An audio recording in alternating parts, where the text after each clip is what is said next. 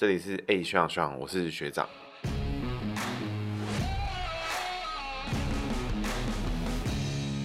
嗨，大家好，这里是 A 学长，我是学长。今天呢，我们要开始一个全新的系列，叫做焦点人物。因为我们的收听数量就是来到一个里程碑，虽然是小小的里程碑，只有收听数一百人，但我们还是很高兴的开启了全新系列焦点人物。那我们之前在做的台北市长候选人预测系列一样会继续做，那未来还会有蒋万安、黄珊珊，还有我们的隐藏大魔韩国瑜也会做，所以大家不用担心。那我们今天要做焦点人物，焦点人物的系列主题呢是要做什么？就是要做最近。大家舆论上的焦点，网络上的焦点，做这个的原因呢，就是因为我们节目在发展期间，所以有什么热度蹭什么人，这是我们的重点。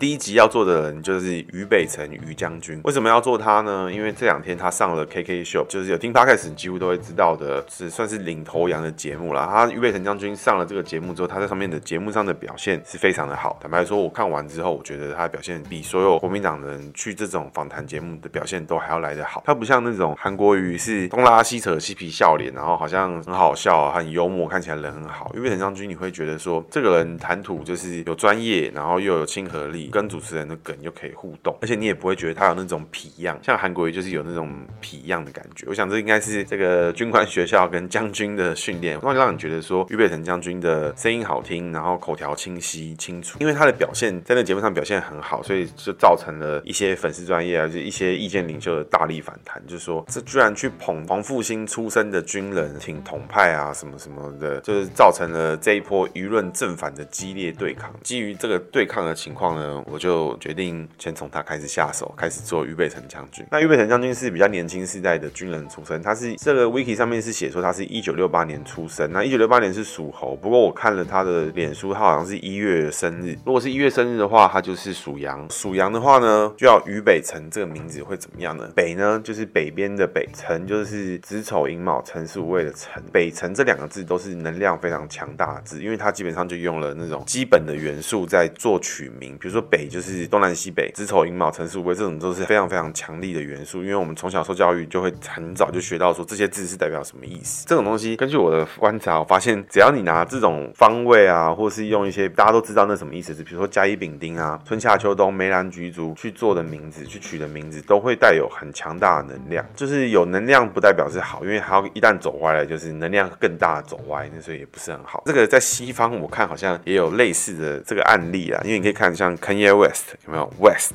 那个西方。他就是饶舌歌手，现在一直在吵着说要选总统的一个一个黑人，所以我觉得蛮有意思的啊。这样，所以你用这种大家熟知的字眼去取名的时候，去搭配出来的结果就会变得非常的强大，能量非常强大。那至于是好的强大还是坏的强大，其实就要看你的天干地支的配合，还有你这个人本身成长的环境跟受训练、受教育的环境，就会影响到这件事情很大。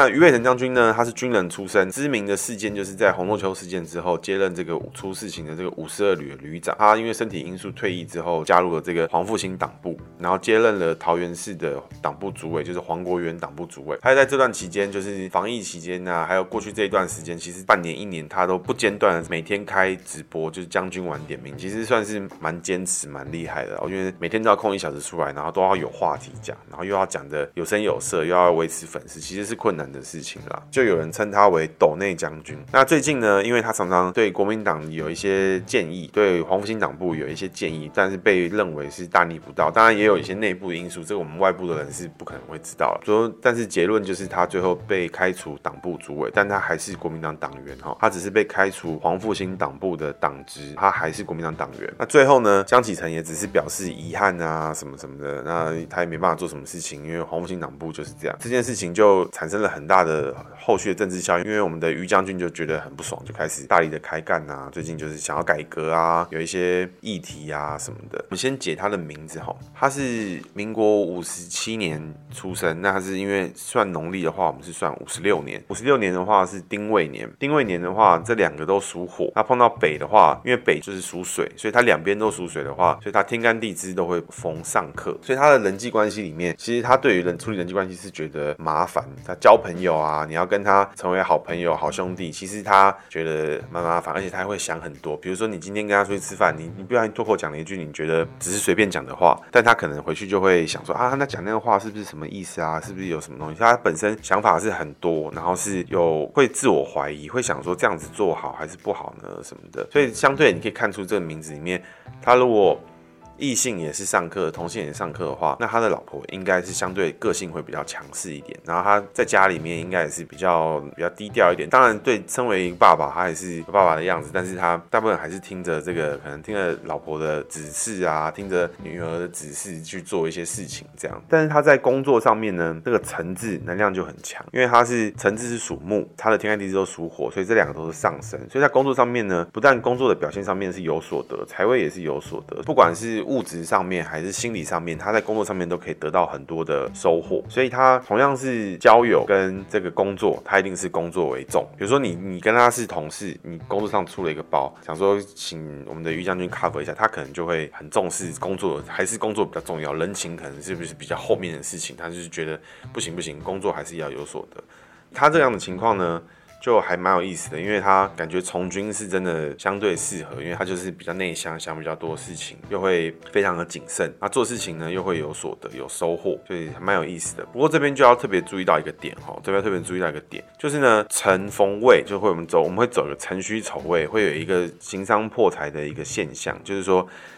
容易受伤啦，会有一些意料之外的花费。情商破财这四个字听起来，你就会觉得哇，很严重、很恐怖、很伤。但是在我们现代的解法跟现在的看起来的情况上，我我发现了，我发现比较常出现的情况就会是，比如说这人手机容易摔破。我有注意到这个现况，就是这些行商破财的人，就是逢辰戌丑未的人，特别容易有这样的现象，就是手东西摔破啦。今天好好的手机买了，把摔破了，然后修萤幕修八千，那这是意料之外，花一些有的有的没有的钱。那行商就是比如说，哎，怎么怎么脚在流血，或是什么，哎，怎么这边有受个小伤，他也不知道。很多时候行商破财的人会是走长这个样子。于将军的这个行商破财在下半身的部位，所以说。脚啊，走路啊，什么都要小心一些。对对对，然后工作上面，未来就有可能会因为工作上会有一些破财啊，去垫一些钱，这种事情是有可能会发生的，是有可能会发生的哦。于将军的名字上面来讲，他能量非常的强，所以刚刚讲的部分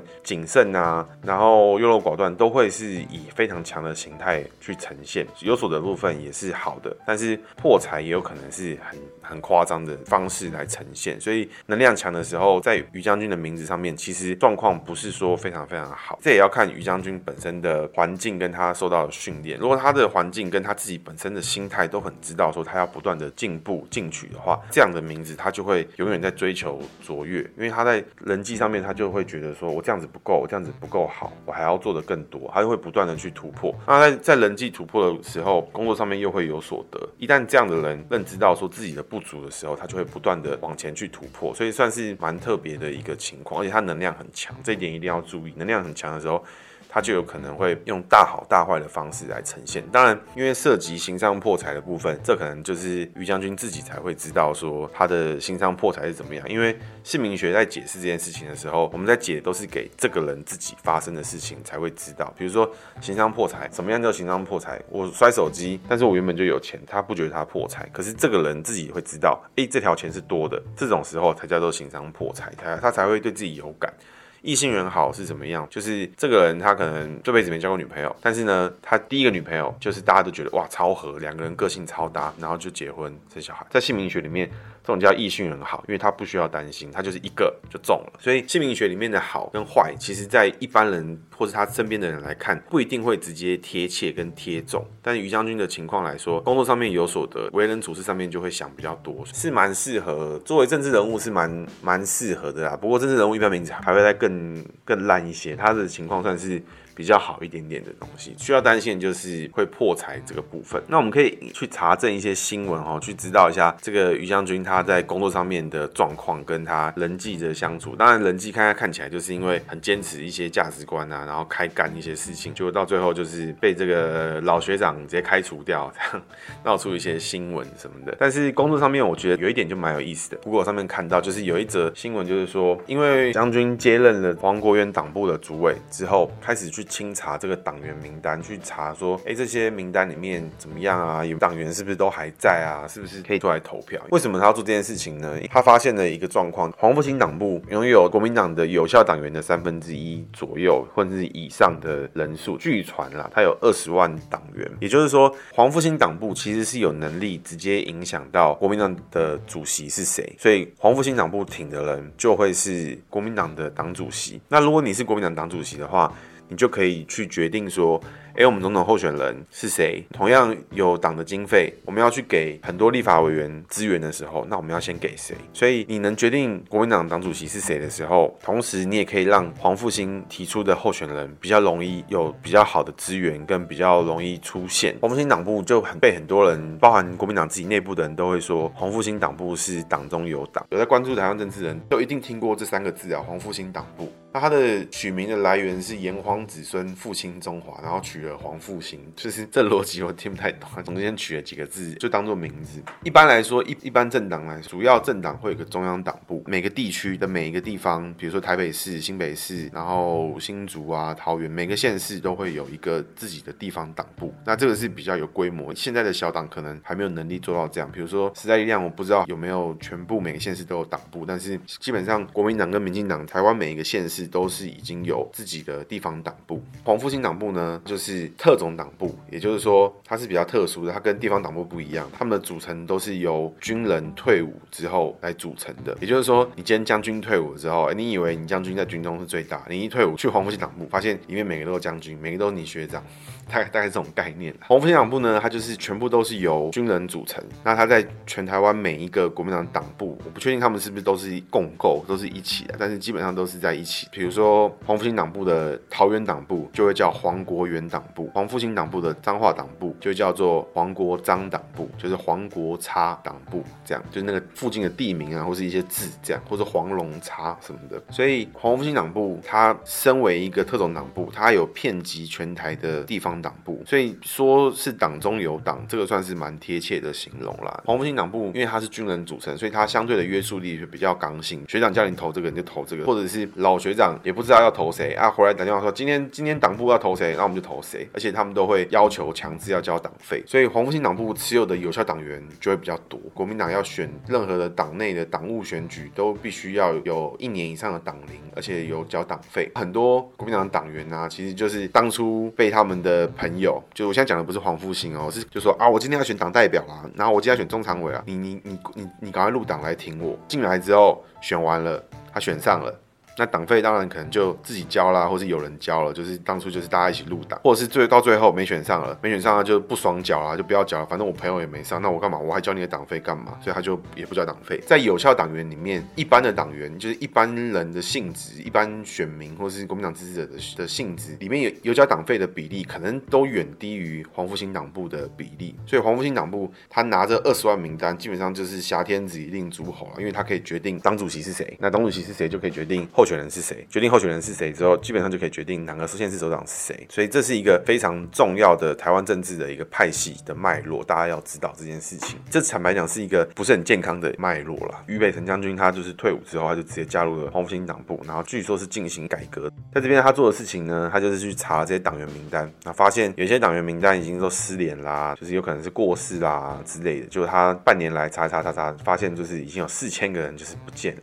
结果就是这件事情就被黄复兴党部的。就是主委就是喊卡说不行，你不要查在干什么东西什么的。这有几个原因啦。第一个就是有可能这不是命令的东西，那他们军中可能就是学长学弟制就是很严，你们不照我的命令做，那你就滚之类。可能有可能是因为这样被开除，当然也有可能是因为于北辰将军直接做了一个动摇这个党部的党本的事情。为什么呢？因为党员如果其实是虚的，其实是虚胖的，他可能只有党内投票的时候票开得出来。可是你你今天真的要投外面的选举，就是公家的选举，选选总统了，选立委了。这些这些票可能动员不出来，就会有落差。这件事情就很严肃，因为你有这些党员名单，其实是巩固你自己的权利。可是你选举其实不会赢，所以就会变成一个负面的一个循环，就会让你的党在公职上面，在选举上面越来越弱。但是你去掌控党机器的能量就会越来越强。如果你你有很大的党员名单，你就可以这样子做。所以因为于北辰将军做了这件事情之后，他好像就是踩到这个这个地雷啦，就就被开除掉，就就变康了这样，所以他就是蛮蛮气的。这边就可以稍微补充一下，就是为什么在选举的时候这么重视名单哦？简单讲就是，如果你今天是卖东西的人好了，我用卖东西电商来做做举例，我们要卖一个全新的产品，你你如果从头开始，你的粉丝专业是从零人开始卖，跟有一个人跑出来跟你说，我这边有二十万的粉丝专业要卖你的东西，你要不要我帮你卖？我来卖一定把你卖爆，我一定让你学爆，你来我这边卖一定过关，你会怎么做？你当然觉得说，哦，有二十万的粉丝帮我卖